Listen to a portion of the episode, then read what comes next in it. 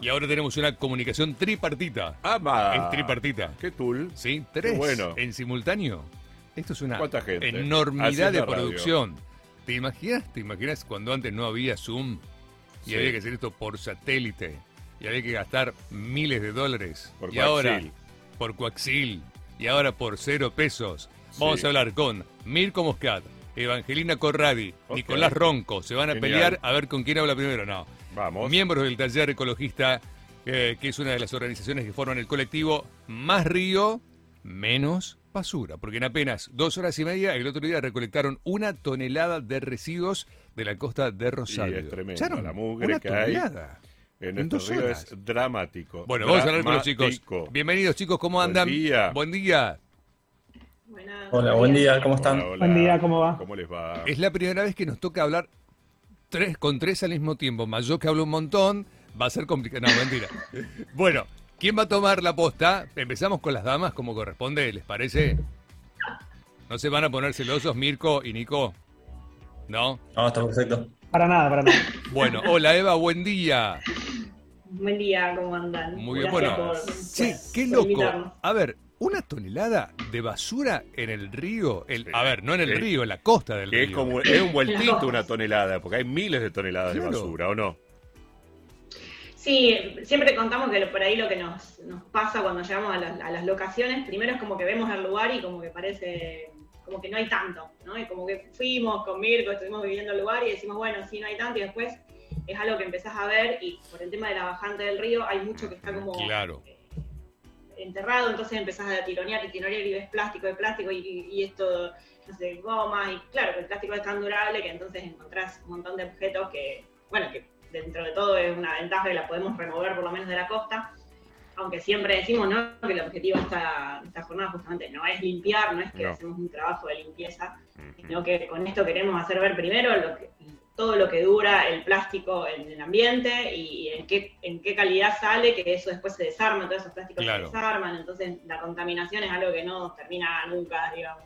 Y mayormente, eh, Eva, eh, de, de dónde proviene esa basura? ¿Es basura que viene del río, digamos, arrastrada o es gente que va tirando la basura en la playa o, y demás, o una mezcla?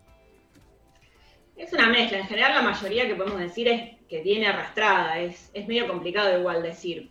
Sí podemos, podemos, hemos rastreado marcas, porque después todo lo que juntamos lo analizamos por la tarde, entonces tenemos la capacidad de decir que encontramos marcas que no se consumen localmente, entonces podemos decir sí, hay basura que viene arrastrada por el río. Ok.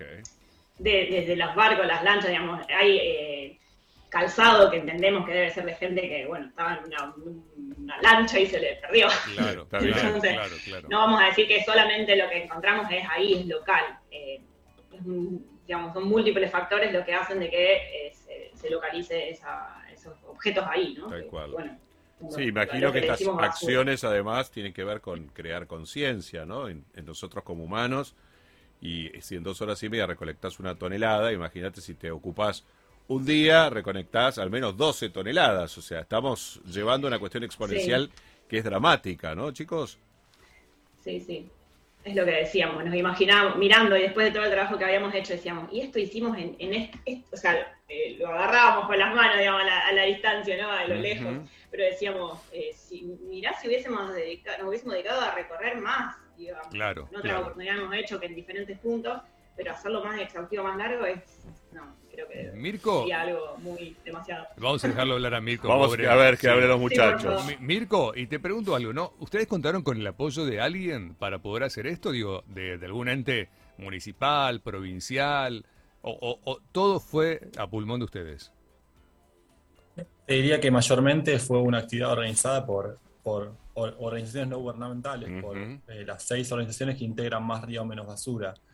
Eh, ¿Qué son después cuáles? el Estado aporta algunas cuestiones más de logística, por ejemplo, po- colocar cierta cantidad de contenedores para poder después depositar los residuos que encontramos. Y hasta ahí, digamos, no mucho más que eso. Claro, claro. Eh, es una actividad eh, gestionada por organizaciones y, y siempre ha sido así en estos eh, cinco años que tiene el, el movimiento Más Río Menos Basura que, que se conformó en el 2016. Ok.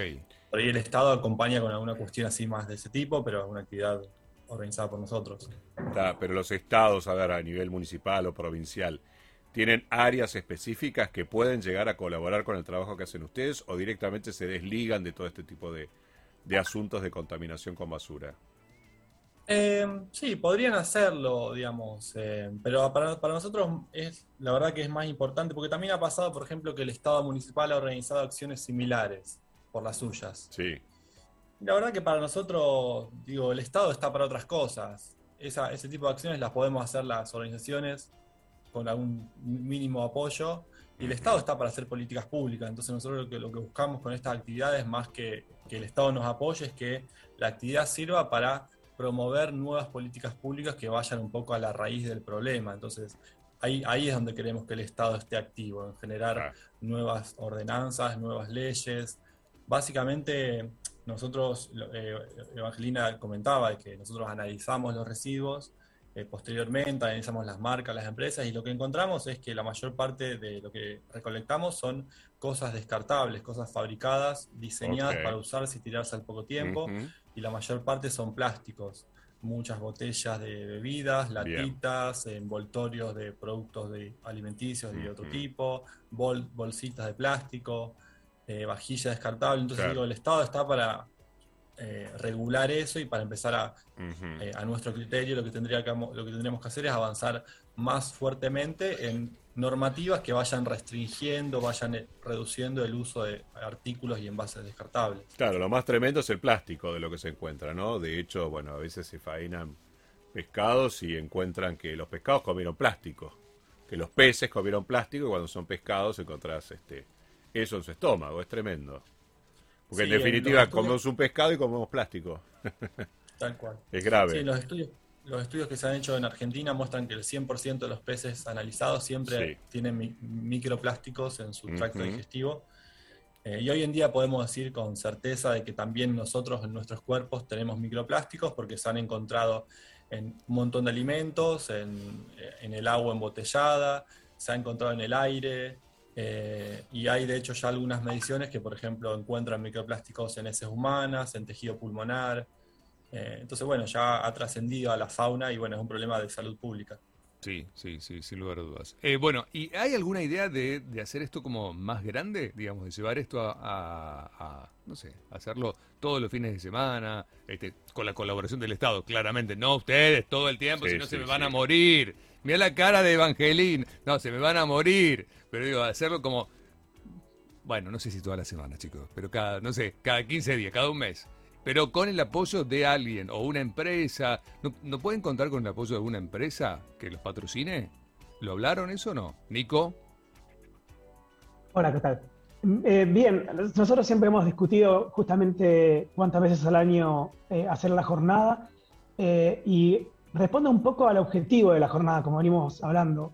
Eh, al no ser una jornada que busca simplemente hacer una limpieza, sino que lo que buscamos es analizar el contenido y poder Sí. hacer un análisis, un informe que nos sirva para, como dijo Mirko, eh, después acompañar eh, y, y tener data como para poder sustentar medidas políticas de Estado, eh, no tendría como un sentido muy fuerte, el, el- o no tendría mucha lógica para nosotros hacerlo mm, periódicamente. Claro. Eh, sí, creemos que, sí creemos que eso se, se podría llegar a hacer, pero no es, no es el objetivo por ahí de, de, de Más Río Menos Basura, que, que tiene otra finalidad. Sí, sí, sí, está bien, está bien. Bueno, no, está bien. Pero la iniciativa es buenísima. La iniciativa es buenísima. Eh, Sí, sí. Nosotros, nosotros tenemos, pues justamente la mayoría de la gente nos consulta cuándo van a hacer otra, digamos, siempre que hacemos una jornada nos preguntan cuándo va a ser la próxima.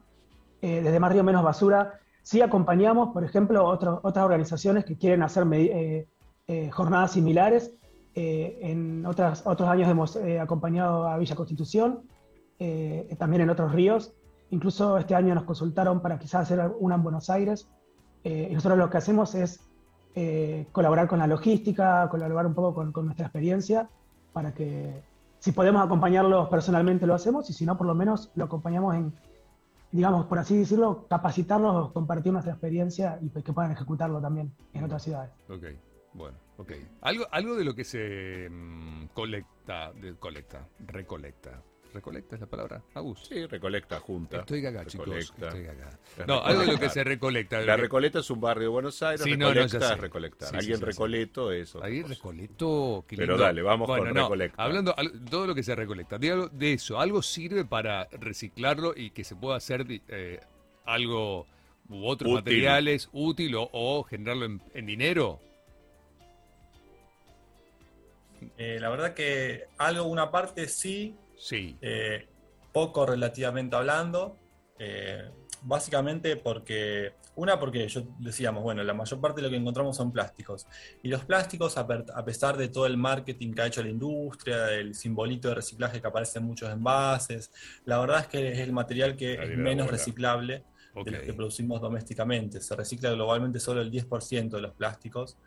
Eh, entonces, eh, en principio ya de movida hay una, parte restringida de los plásticos que podría reciclarse. Pero además llega en general en malas condiciones, sobre todo más, más aún en esta situación de bajante donde encontramos, como decía Evangelina, residuos un poco más viejos, que llegan más deteriorados, con más barro, más tierra. Entonces, bueno, una parte se puede recuperar, pero no toda.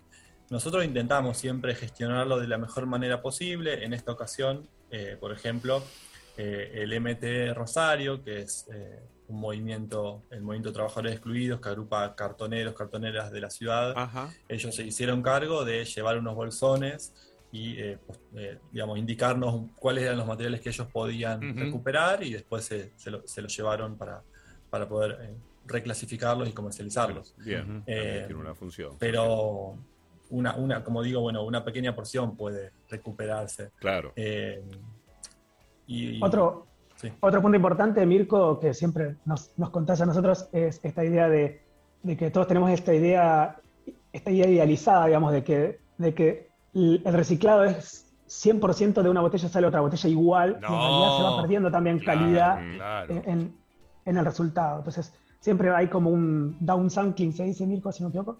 Digamos, se va reduciendo la calidad de lo que, de lo que se recicla. Y creo que como sociedad creemos que, que sale, un, sale un objeto exactamente igual sin ningún esfuerzo. Sí, sí, No, claro, y no es mucho trabajo en el medio para poder reciclar, ¿no? Pero bueno, de hecho hay campañas, hay contenedores para, para llevar materiales reciclables y demás, pero bueno, es una cuestión de, de tomar conciencia como sociedad y hay otras cuestiones que son más de necesidades, ¿no? Cuando vos vas a los barrios más pobres de la ciudad, notás que la gente en esos lugares le cuesta mucho más que quizás a los que vivimos en barrios un poco mejores la posibilidad de reciclar ¿no? situaciones. Entonces es un trabajo larguísimo y de mucha decadencia que hemos tenido y bueno, que va a llevar tiempo, pero si los estados no se comprometen, hace tres, tres años Estado, sin Estado. parar que se queman las islas Claro, y nadie hace nada, pues están todos cómodos en los escritorios, imagínate si se van a ocupar de reciclar unas botellas de plástico que están en el río. No, no, Olvídate. increíble, increíble, increíble. Lamentablemente es así. Bueno, chicos, eh, la próxima fecha se la tienen, todavía no.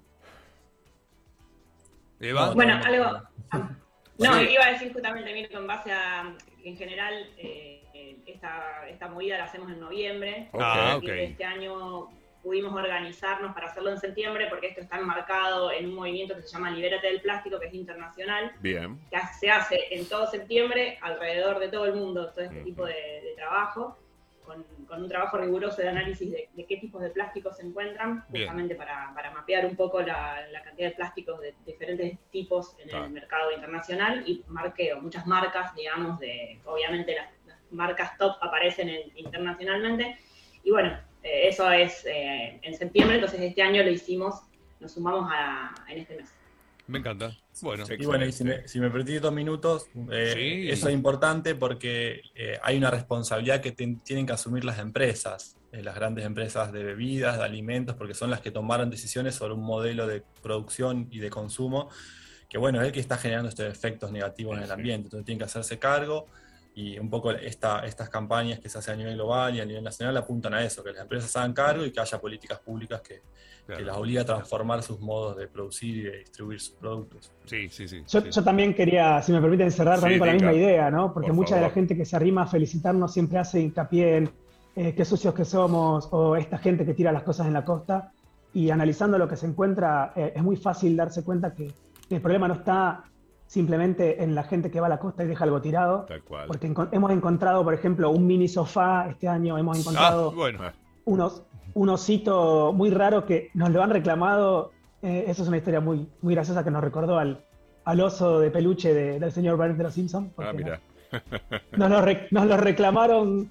Esto era mío, me lo regaló mi abuela cuando era chiquito y Wow. es muy, muy raro. Y como dijo también Banshee antes, eh, plásticos de, de Brasil, de Paraguay, de Corrientes, claro, eh, de otros claro. lugares. Claro. Sí, sí, claro. Y sí, bueno, el río. Va bajando y va va trayendo bajando, la mugre. Bueno, Lamentablemente. Mirko, Eva, Chicos, Nico, gracias. gracias por hablar con nosotros en la mañana. ¿Dónde podemos encontrarlos, seguirlos en las redes? Los perdimos. como, como Más Río Menos Basura y Sí. en Twitter Más Río Paraná. Más Más Río Paraná. Perfecto. Me encanta Más Río Paraná. Bueno, Besote grande de los gracias tres. por esta labor. Abrazos. Bueno, muchas gracias. Muchas gracias. Chao, chao. Chao, buen día, eh. Me gusta este formato de entrevistar a tres. eh.